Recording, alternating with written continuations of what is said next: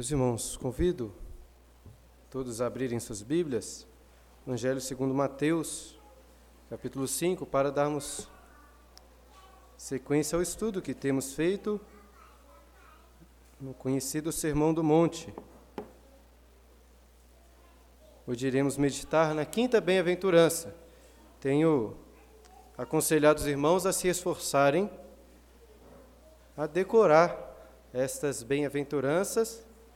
Você quiser um desafio maior, quem sabe decorar até todo este sermão.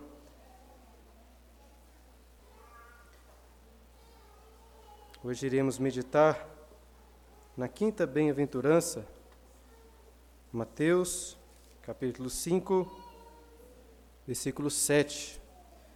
Mas eu quero lembrar, desde o versículo 3, as primeiras, desde as primeiras bem-aventuranças, quando o Senhor Jesus nos ensina: Bem-aventurados os humildes de espírito, porque deles é o reino dos céus. Bem-aventurados os que choram, porque serão consolados. Bem-aventurados os mansos, porque herdarão a terra. Bem-aventurados os que têm fome e sede de justiça, porque serão fartos. E, a miseric... o bem-aventurança que iremos aprender hoje, bem-aventurados os misericordiosos, porque alcançarão misericórdia.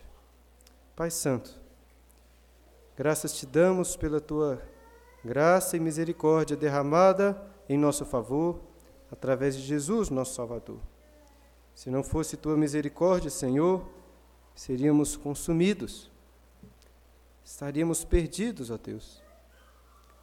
Mas te louvamos por tão grande e preciosa, ó Deus, misericórdia que é oferecida a nós. Compaixão, ó Deus, de tua parte para nós que somos pecadores, miseráveis.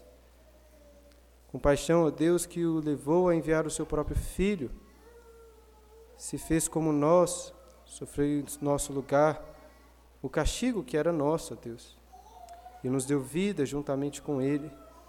Graças te damos por tamanha misericórdia.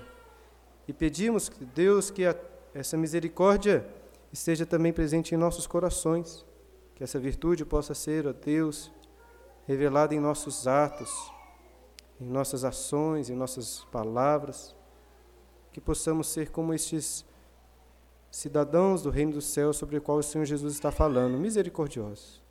Nós fazemos assim essa oração em nome de Jesus. Amém. Quando estava é, lá na primeira igreja, na UPA, na adolescência, entre também a mocidade, tínhamos um costume de fazer visitas ao Hospital Evangélico aqui de Belo Horizonte. Essas visitas funcionavam, aconteciam Aconteceram durante o período todos os meses, uma vez ao mês, um domingo à tarde, íamos fazer visitas àquelas pessoas que estavam ali para orar com elas, levar palavras de consolo e também pregar o evangelho. Alguns irmãos até aqui da igreja devem já ter participado, né? A Clara, esposa, participava na época, não sei se o Gibran teve estava na primeira igreja nesse tempo. O presbítero Éder mesmo com quase 40 anos, ainda era da mocidade, né? participava conosco lá. Mas era uma oportunidade muito grande e boa de pregarmos o Evangelho àquelas pessoas que estavam atentas, dispostas a ouvir. E geralmente nos dividimos em duplas para irmos aos quartos, visitando aqueles leitos. E como sempre visitávamos pessoas distintas, eu, na minha na, na minha fala, no meu tempo ali, sempre escolhia um de dois textos para ler com aquelas pessoas e meditar com elas. E como sempre escolhia mais ou menos os mesmos textos, acabei decorando dois destes textos, ou dois textos. Um que li era Abacuque, capítulo 3, a partir do versículo 17, aquele texto conhecido da palavra do Senhor, quando ele canta: Ainda que a figueira não floresça, não haja fruto na vide, produto da oliveira minta, os campos não produzam mantimento, as ovelhas sejam arrebatadas do aprisco, nos currais não haja gado. Todavia, me alegro no Senhor, exulto no Deus da minha salvação. O Senhor Deus é a minha fortaleza e faz os meus pés como os da corça e me faz andar altaneiramente. Este era um dos textos. E o outro era o texto que nós lemos durante a liturgia, do profeta Jeremias, que escreveu no livro de Lamentações. Lamentações 3, versículo 21, quero trazer a memória que pode me dar esperança. As misericórdias do Senhor são a causa de não sermos consumidos, porque as suas misericórdias não têm fim. Se renovam a cada manhã, grande é a tua fidelidade. Citava este texto porque Jeremias escreve este livro, que é chamado de Lamentações, exatamente porque estavam passando por grande lamento. Sofrimentos terríveis acometeram um povo. Naquele cerco babilônico, os babilônicos fizeram um cerco sobre a cidade, ou em redor da cidade de Jerusalém. Não sei porque, se você sabe, mas essa era uma estratégia muito comum de guerra quando iriam, quando os exércitos iam atacar cidades muradas. É muito difícil você passar pelas muralhas. Uma estratégia então era cercar a cidade com um grande exército, não permitir que ninguém entrasse nem saísse, deixando aquelas pessoas ali meses, talvez anos, sem condições de ter novos mantimentos. E foi isso que Nabucodonosor fez por quase dois anos ali em Jerusalém, antes de entrar naquela cidade e destruí-la. E Jeremias viveu isso, ele estava na cidade. E o livro de Lamentações, se você lê-lo, você vai perceber que Jeremias descreve quão terríveis eram os sofrimentos do povo de Deus por causa do cerco babilônico. As pessoas morriam e os corpos ficavam pelas ruas, não podiam nem sair das cidades para enterrá-lo. A fome era tanta que começaram a cometer atrocidades, coisas difíceis até de imaginarmos. Mães que, por causa da fome, estavam cozinhando seus próprios filhos para comer. E no meio de tanto sofrimento, algo assim inimaginável, o profeta Jeremias clama: Quero trazer à memória o que me pode dar esperança. No meio de tanto sofrimento, de tanta angústia, ele diz assim: Eu quero que venha à minha mente, Quero pensar naquilo que pode me dar a esperança em meio a tanto mal. E o que ele diz logo em seguida? As misericórdias do Senhor são a causa de não sermos consumidos. Notem que ele diz: são a causa de não sermos consumidos. Mas não era exatamente isso que estava acontecendo com eles. Não estavam sendo ali consumidos pelo castigo de Deus. Sim, é verdade. De fato, Deus, por causa do pecado daquelas pessoas, tinha se voltado contra o seu próprio povo. Porque não tinham se arrependido, porque não tinham se voltado para Ele, Ele os afligiu e os castigou duramente. Mas ainda no meio do castigo, aqueles que confiam no Senhor podem se voltar para Ele, podem clamar por misericórdia porque as misericórdias do Senhor são a única coisa que pode nos dar esperança. E elas não têm fim, elas se renovam a cada manhã. Estavam sofrendo, mas ele sabia que se voltassem ao Senhor, clamassem por misericórdia, elas seriam renovadas a cada manhã. O nosso Deus é o Deus de toda misericórdia. Se não fosse, estaríamos perdidos. Não haveria nenhuma esperança. No entanto, queridos, não só Deus é misericordioso, como Ele dá aos seus filhos, através da regeneração, um novo coração, essa virtude. Ele faz com que aqueles que Ele salvou tenham também em seus corações a misericórdia. E é sobre isso que o Senhor Jesus está falando nessa quinta bem-aventurança. Sobre os misericordiosos, bem-aventurados os misericordiosos, porque alcançarão misericórdia. Para entendermos essa bem-aventurança, precisamos, como temos feito em relação às outras, primeiro definir o que significam esses termos. E aqui é importante definirmos o que significa misericórdia. E assim como das últimas vezes, a palavra misericórdia, como a palavra justiça, mansidão, humildade, são termos que muitas vezes são utilizados em um sentido que não é o sentido bíblico correto. Por isso é tão importante entendermos o que a Bíblia nos ensina sobre a misericórdia. E se queremos entender o que é misericórdia, precisamos de olhar para Deus, porque a Bíblia nos ensina que Deus é misericordioso, é um atributo do próprio Senhor. Ele é misericordioso. E o que isso significa? Quando lemos a Bíblia, vendo as misericórdias de Deus, A misericórdia do Senhor aponta para os momentos em que ele se compadece do seu povo, das necessidades, das angústias, se compadece deles e os abençoa. Inclusive em momentos de pecado, quando aquelas pessoas, mesmo não merecendo o bem da parte do Senhor, merecendo o mal, merecendo o castigo, o Senhor olha para eles com misericórdia, trazendo perdão, graça e restauração. A Bíblia nos ensina que Deus é misericordioso. Portanto, poderíamos definir misericórdia pensando naquilo que Deus faz, que é sentir compaixão pelo necessitado, ajudá-lo, inclusive aquele que é malfeitor, inclusive aquele que fez o mal, perdoando os seus pecados e não tratando como ele merece, mas tratando a ele com graça. Ser misericordioso, irmãos, não é apenas sentir dó, se condoer, mas de fato ajudar as pessoas, como fez o bom samaritano, que por aquele que talvez seria um inimigo, se condoeu, mas fez com que a sua situação fosse resolvida, cuidou daquela pessoa, cuidou daquele judeu. Essa, meus irmãos, é a misericórdia sobre a qual Jesus está falando. Em certo sentido, ela é muito semelhante à, à virtude da mansidão que nós já estudamos aqui. Pois a semelhança da mansidão, aquele que é misericordioso, ele não leva em conta aquilo que é cometido contra si, os pecados que são cometidos contra ele mesmo.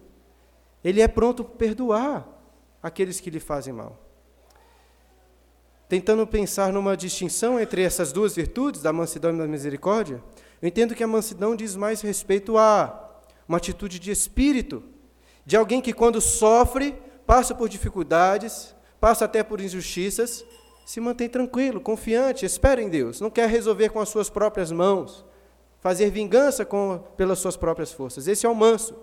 Já o misericordioso é aquele que também está tranquilo quando sofre injustiças, mas a misericórdia diz mais respeito à ação em si.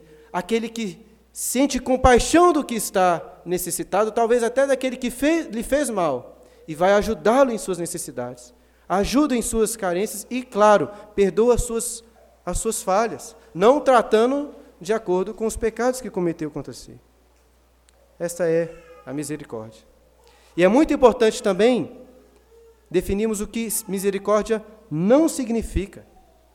Misericórdia não é uma mera complacência com o mal, deixar de lado a justiça, ser ignorante com os males que são cometidos, ou até fingir que não aconteceram. O pastor Martin Lloyd Jones ele destaca esse ponto dizendo como é importante em nossa época. Ele escreveu isso já há muito tempo, né? pregou esses sermões, mas ainda assim, na nossa época, como isso é importante, pois vivemos em dias que as pessoas cada vez menos acreditam na necessidade da ordem, da disciplina. Lembrem-se naquele salmo que lemos, o salmo de número 136, que ressalta a misericórdia de Deus por várias vezes, inclusive em momentos que diz assim que o Senhor feriu os primogênitos no Egito, que o Senhor feriu os reis, grandes reis. A misericórdia de Deus tem a ver, não está distante da sua justiça, é contrária à sua justiça. Não é uma mera complacência com o mal, deixar de lado aquilo que acontece de ruim. Muitas pessoas clamam por misericórdia, mas o que querem mesmo é deixar de lado as ofensas, não querem lidar com isso. Alguns até mesmo clamam por misericórdia em relação aos outros, ao que nem, nem são eles mesmos que estão sofrendo o dano, mas pedem por misericórdia. Certa vez eu presenciei algo assim. Um exemplo que nos ajuda a entender como isso acontece, até no meio das nossas igrejas. Um meio onde o termo misericórdia é muito utilizado. Obviamente, não convém aqui dizer exatamente em que contexto foi, né, com quem aconteceu, mas certa vez presenciei algo nesse sentido. Estava em uma reunião de um presbitério e havia ali determinado pastor que o presbitério, o presbitério, para quem não sabe, é, a, é o conjunto de várias igrejas presbiterianas formam um presbitério. Fazem parte do presbitério os pastores das igrejas e os presbíteros, os representantes das igrejas. O presbitério é sustentado, inclusive, pelas próprias igrejas. Determinado pastor tinha contraído uma dívida com uma outra igreja, e o presbitério, para ajudá-lo, pagou essa dívida e fez com ele um, um compromisso. Ele dividiu essa dívida, acho que em mais ou menos 12 vezes, e ele pagaria essa dívida durante um ano ao presbitério, que o presbitério tinha arcado para ele. Até aí tudo bem. Só que passou três anos, três anos consecutivos, e ao final de cada ano, o presbitério dizia que ele não tinha pagado as suas dívidas e que precisava novamente renovar. E por três vezes seguidas, o presbitério renovou, parcelando novamente aquilo que faltava, porque ele ainda não tinha, completado de pagar a sua dívida. Até que ao final de três anos, isso foi levado a uma comissão do presbitério, e o relator dessa comissão propôs o seguinte para o presbitério, dizendo o seguinte: olha, meus irmãos, já é a terceira vez que isso acontece. Creio que não faz sentido mais adiarmos, parcelarmos mais essa dívida para que ele tente mais uma vez pagar. Temos duas opções: ou perdoamos essa dívida, ou aplicamos uma disciplina, tratamos isso de uma forma disciplinar, pois eles não estão cumprindo com seus compromissos. O pastor não está cumprindo com aquilo que se comprometeu a fazer. O presbitério tomou a decisão de perdoar aquela dívida. E logo após isso, um dos pastores presentes se levantou, pediu a palavra e chorando, estava chorando, dizendo o seguinte: Meus irmãos, estou chorando porque tenho visto misericórdia em nosso presbitério. Não sei se você tem essa perspectiva, mas irmãos, isto não é misericórdia. Não é misericórdia. Ninguém faz misericórdia com dinheiro que não é seu. Aquela dívida não era contra os pastores. Ao invés de tratar de um problema, perdoaram a dívidas. Talvez o que poderia ser misericórdia seria os pastores, alguém propôs o seguinte: olha, nós vamos tirar dos nossos próprios bolsos e pagar essa dívida talvez tratar com o irmão, mas nós pagamos essa dívida. É muito fácil amar os outros, ter misericórdia, quando o dinheiro não é nosso, quando o dinheiro é da igreja, quando o dinheiro é de uma instituição. Isso, queridos, não é misericórdia, simplesmente deixar de lado os erros que são cometidos.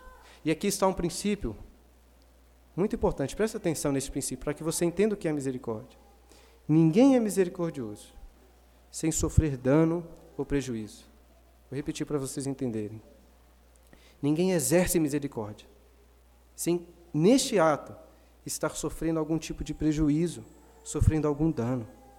Quando uma pessoa perdoa, o que ela está escolhendo fazer? Ela está escolhendo sofrer o dano da ofensa que foi cometido contra ela. Está, está escolhendo sofrer aquele dano sem pedir uma satisfação. Isso é perdão. Ele sofre no lugar. Quando alguém age com misericórdia para com o necessitado, ele está escolhendo sofrer o prejuízo do seu tempo, dos seus recursos, em favor daquele que precisa. Misericórdia é sofrer em favor do próximo. E ninguém pode sofrer com aquilo que não é propriamente seu. Isso é ser misericordioso. Um excelente exemplo de misericórdia é o que o Senhor Jesus nos dá na parábola do bom samaritano, aquele que escolheu gastar os seus recursos, o seu tempo, para cuidar daquela pessoa que ele nem conhecia, o seu próximo. Mas, obviamente, o perfeito exemplo de misericórdia não está no bom samaritano, mas no nosso Senhor Jesus.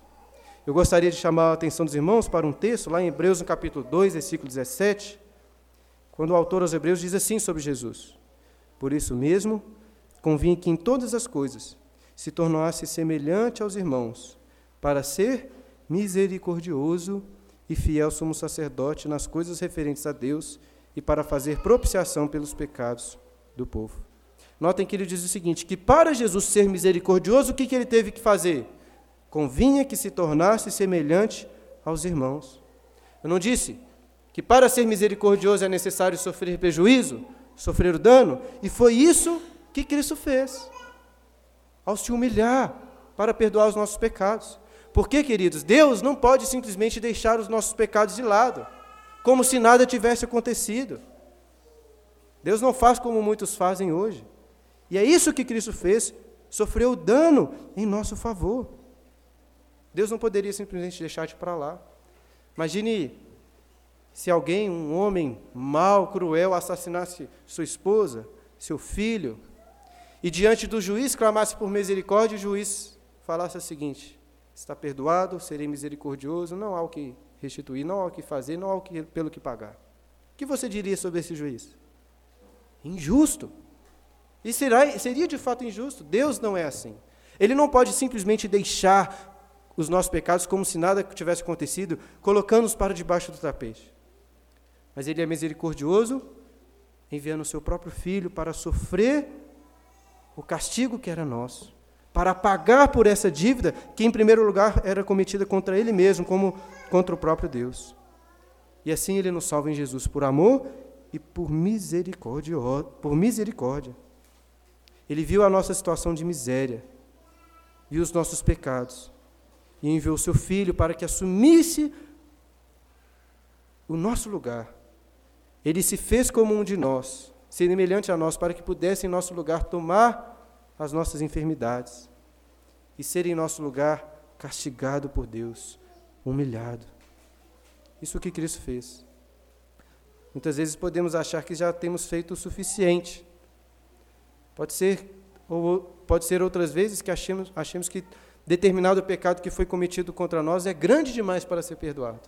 Mas quando olhamos para o que Cristo fez, não há nada grande demais, não há pecado grande o suficiente para não perdoarmos. Não há ação que podemos considerá-la como muito grande, ação de misericórdia para com aqueles que precisam. Não há. Se temos em vista aquilo que Cristo fez, nada pode ser considerado nem suficiente, nem nenhum pecado grande demais. Ele é misericordioso. E por que o Senhor Jesus nos diz aqui que os misericordiosos são bem-aventurados? Bem-aventurados misericordiosos, por quê? Porque alcançarão misericórdia. Porque os misericordiosos alcançarão da parte de Deus grande misericórdia. A misericórdia é uma bênção preciosa, é uma joia belíssima, muito preciosa da parte de Deus, é uma grande bênção em nosso favor. E por isso que são tão felizes, tão abençoados aqueles que alcançam da parte de Deus a misericórdia. Um pastor chamado Thomas Brooks escreveu um livro chamado Um Armário de Joias. E nesse livro ele fala o seguinte sobre a misericórdia. Olha o que ele diz. Sobre essa preciosa joia.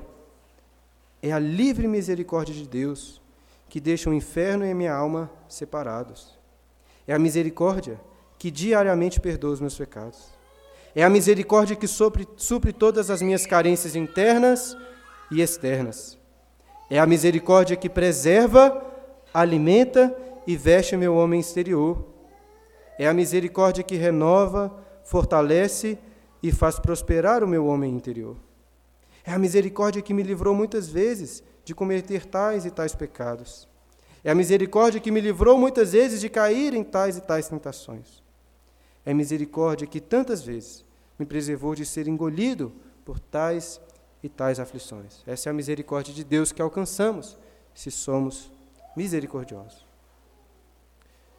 Contudo, mesmo tendo exposto este, esta bem-aventurança,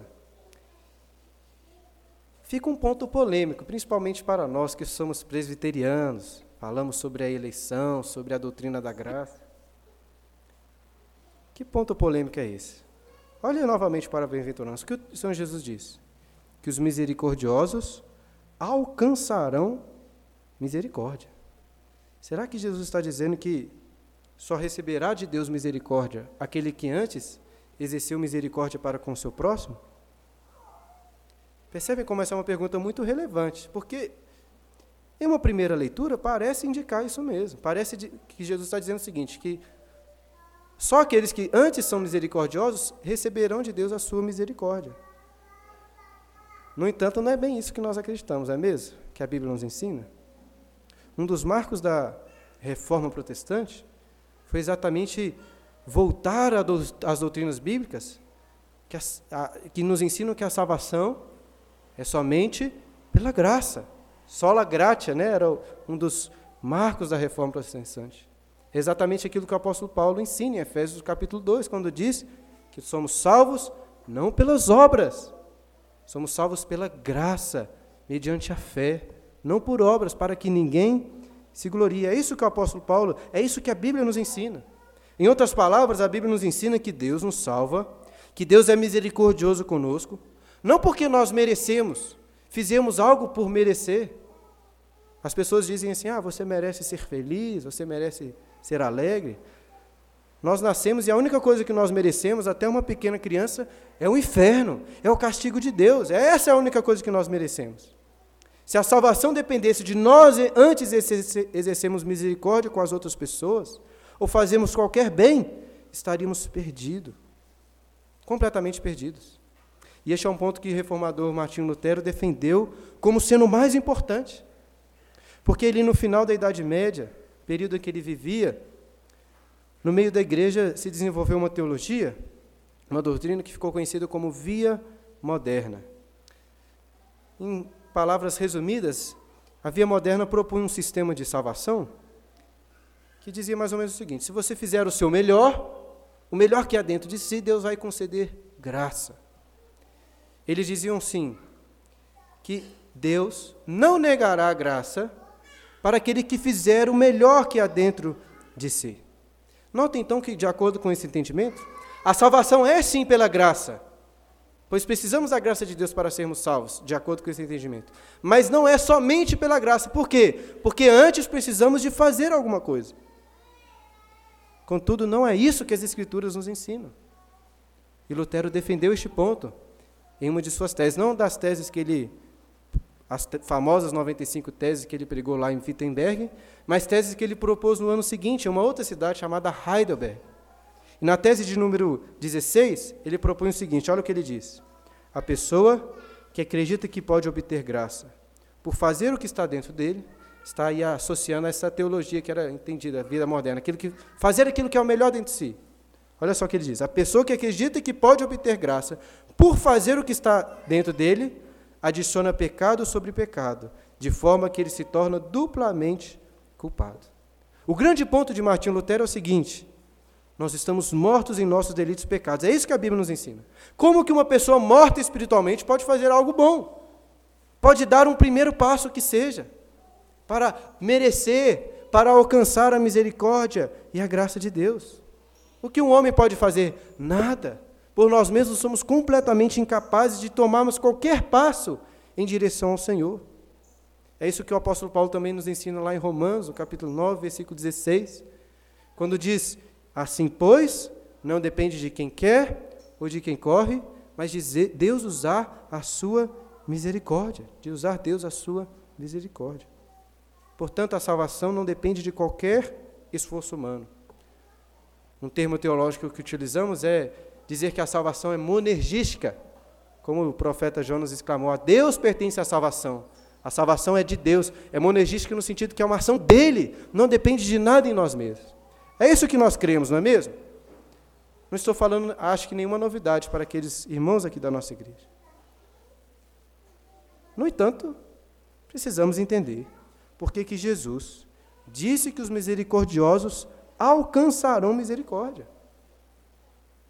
Parece que aquilo que o apóstolo Tiago diz lá em Tiago capítulo 2, versículo 13, quando diz assim: Porque o juízo é sem misericórdia para com aquele que não usou de misericórdia.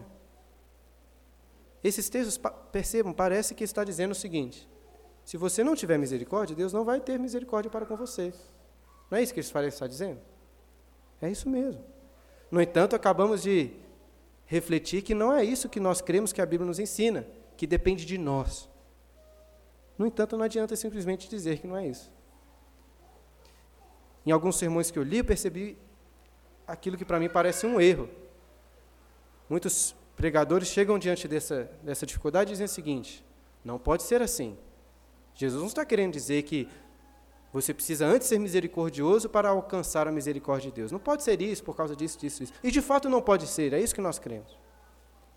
Mas não podemos parar por aí, precisamos entender por que, que Jesus está dizendo dessa forma, por que, que ele coloca assim. E eu quero explicar para os irmãos. Por quê? Que de fato, só os misericordiosos irão merecer e alcançar a misericórdia de Deus. Por um lado, como vimos, a misericórdia divina é graciosa, ou seja, ela não é por mérito nosso.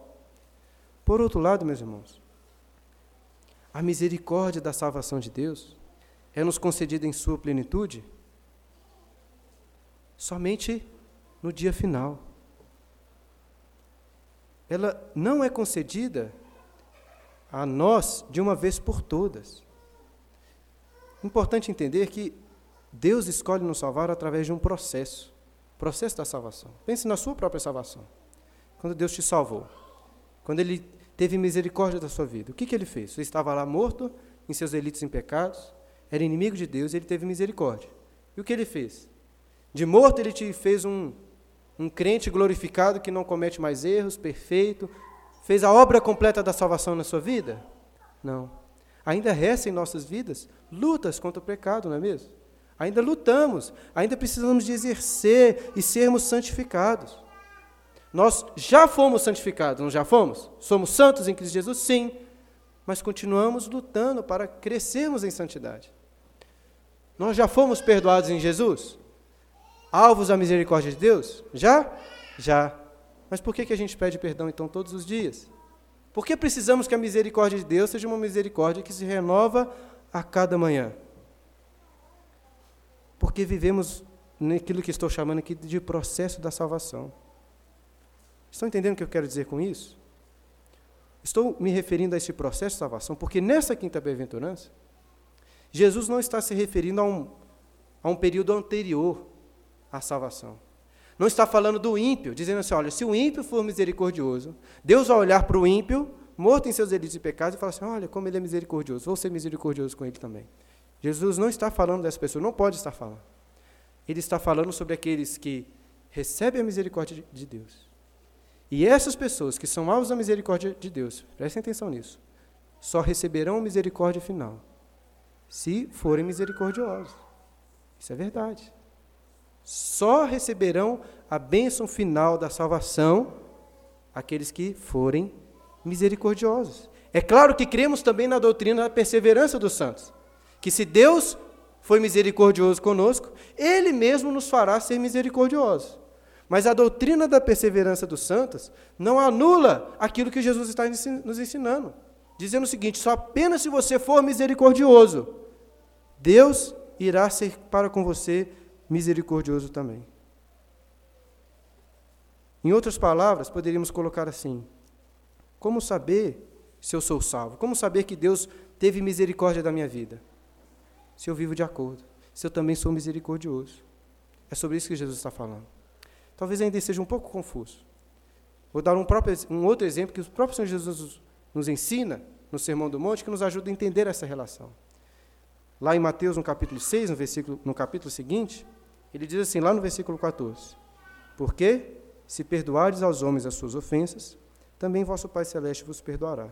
Se, porém, não perdoardes aos homens as suas ofensas, tampouco vosso Pai vos perdoará as vossas ofensas. O que Jesus está ensinando? Que nós somos perdoados por Deus apenas se antes perdoarmos as pessoas, fomos pessoas assim muito misericordiosas? Não, óbvio que não é isso. Se dependesse de nós exercermos em primeiro lugar perdão, estaríamos perdidos. Somos por natureza inimigos de Deus, pecadores. No entanto, Jesus está nos alertando para essa mesma ideia que, tendo sido perdoados por Deus, se não perdoarmos, seremos castigados, seremos punidos, não seremos alvos da sua graça, nem da sua misericórdia. Por isso que ele conta aquela parábola do credor incompassivo que recebeu gran, um grande perdão do rei, mas não quis perdoar o seu próximo com pequenas coisas. Percebam, irmãos, a doutrina da eleição, da perseverança dos santos, que é bíblica, da salvação apenas pela graça, não por obras, não exclui a necessidade que temos de examinarmos as nossas próprias vidas e pensarmos assim: não estou sendo misericordioso, não receberei de Deus misericórdia. E nem recebi, nem receberei como nem recebi, porque aquele que é alvo da misericórdia de Deus, como algo necessário, será também misericordioso. Em termos práticos, para concluirmos,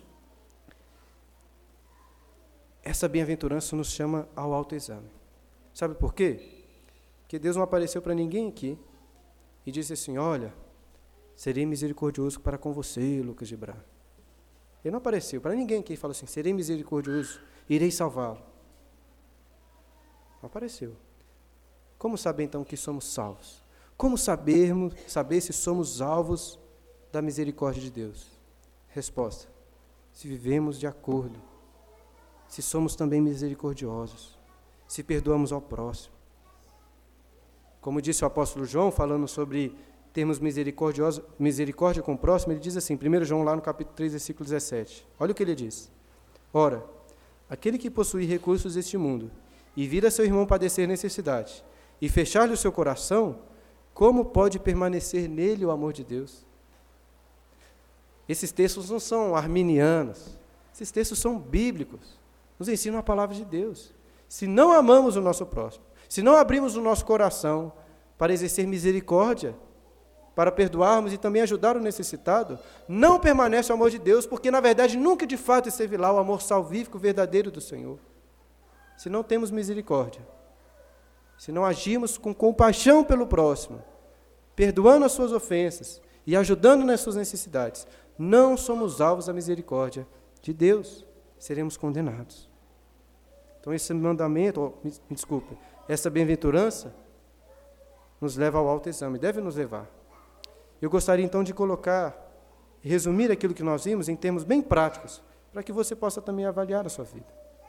Em primeiro lugar, vimos e aprendemos que misericórdia é perdão, é perdoar, assim como Deus nos perdoa por misericórdia.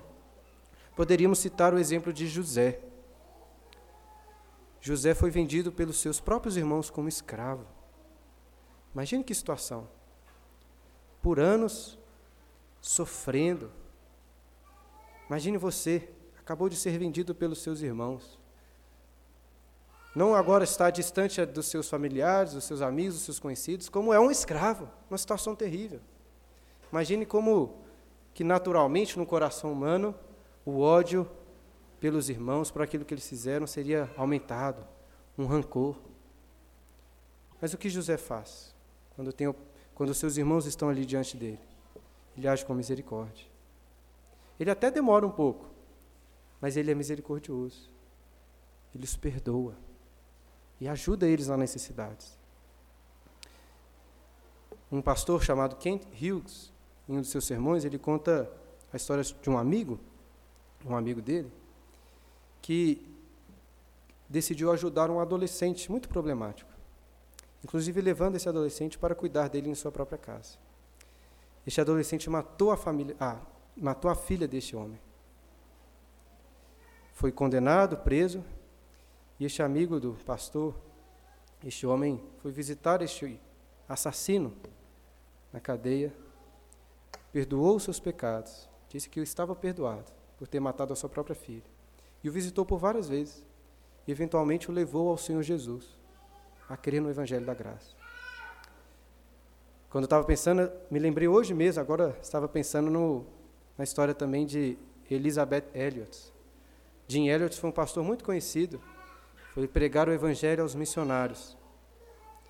Mas numa tentativa de pregar o Evangelho àqueles índios, que como missionários, ele foi morto, os índios o assassinaram. Jim Elliot e vários seus companheiros. Elizabeth, esposa dele, continuou com as outras esposas naquele local, perto ali, orando, se preparando para pregar o evangelho àqueles índios. E Deus abençoou ao ponto de que aquele homem que matou o esposo de Elizabeth, pelo seu próprio ministério, conhecesse a graça do Senhor Jesus, fosse perdoado não só pela Elizabeth que perdeu seu esposo, mas pelo próprio Deus. Aquele homem que antes matou Jim Elliot, certamente o encontrou nos céus. É isso que a Bíblia nos ensina sobre misericórdia. Imagina você ter que perdoar, visitar, Alguém que matou seu próprio filho. A Bíblia nos ensina que pelos nossos pecados nós matamos o Senhor Jesus. E Deus ele faz isso em nosso favor para nos perdoar. Às vezes temos dificuldade de perdoar com coisas tão pequenas quando comparados com isso. Não há perdão, ó, não há pecado grande o suficiente para que você possa dizer assim: não, esse não tem como perdoar. Mas misericórdia é também ter compaixão. É não só perdoar, mas como ter compaixão daquele que sofre, seja alguém que pecou contra você ou não. Misericordioso é aquele que se importa com o sofrimento do próximo, que está atento às suas angústias, que chora com os que choram. Mas, como disse, misericórdia não é apenas ter compaixão, ter um desejo, um sentimento, se sentir mal. Mas é ação, é fazer alguma coisa. Muitas pessoas se sentem mal pelo próximo, se condoem seus corações, sentem dó, mas não fazem mais do que isso. Nós terminamos hoje de estudar em nossa igreja sobre o serviço diaconal, que em suma é um serviço de misericórdia. E o que significa o serviço diaconal? Ficar com dó das pessoas, da igreja, que estão passando por dificuldades? Também, mas é só isso? Não. É ajudá-las. É dar a elas o que elas precisam para que saiam dessa situação de sofrimento. Isso é exercer misericórdia. Tem uma história de um pregador inglês do século XIX. Estava passando pela, pela rua e viu que o cavalo de um de seus amigos tinha morrido. Tinha, o seu amigo tinha perdido o cavalo em um trágico acidente. E as pessoas estavam ali vendo aquela situação, as pessoas estavam dizendo assim, olha, sinto muito, meus sentimentos, né? A pessoa perdeu, tinha perdido um, aquilo que ele precisava para o seu próprio sustento. Este pregador, ao ver aquilo, chegou na frente daquelas pessoas e disse o seguinte: Meus sentimentos são cinco libras. Quantos são os seus sentimentos? Quanto vale os seus sentimentos? Aí ele passou um chapéu recolhendo a ajuda daquelas pessoas para que um novo cavalo fosse comprado. Isso é misericórdia. É ficar com dó apenas mas fazer algo para ajudar aquele que está passando por dificuldades. E por fim, queridos, tenho falado muito aqui sobre recompensas. Nesses últimos domingos, temos meditado sobre essa doutrina bíblica, a doutrina do galardão. E não se enganem. Deus age com misericórdia para com aqueles que são generosos em seu coração. Abra seu coração para ser misericordioso e verá as portas do céu abrindo também, cada vez mais, para abençoar a sua vida. Talvez você passe por momentos muito difíceis, que você não sente a graça de Deus, não só em sentido terreno, mas em várias questões da sua vida. Pelo menos isso acontece comigo. Talvez porque você está sendo um coração, tendo um coração muito duro. Os momentos de maior paz, alegria e bênçãos de Deus são quando somos generosos. Isso aqui não é teologia da prosperidade como pregam isso, é teologia bíblica. Devemos ser generosos, misericordiosos, porque assim alcançaremos em Deus misericórdia. Que Ele assim nos abençoe.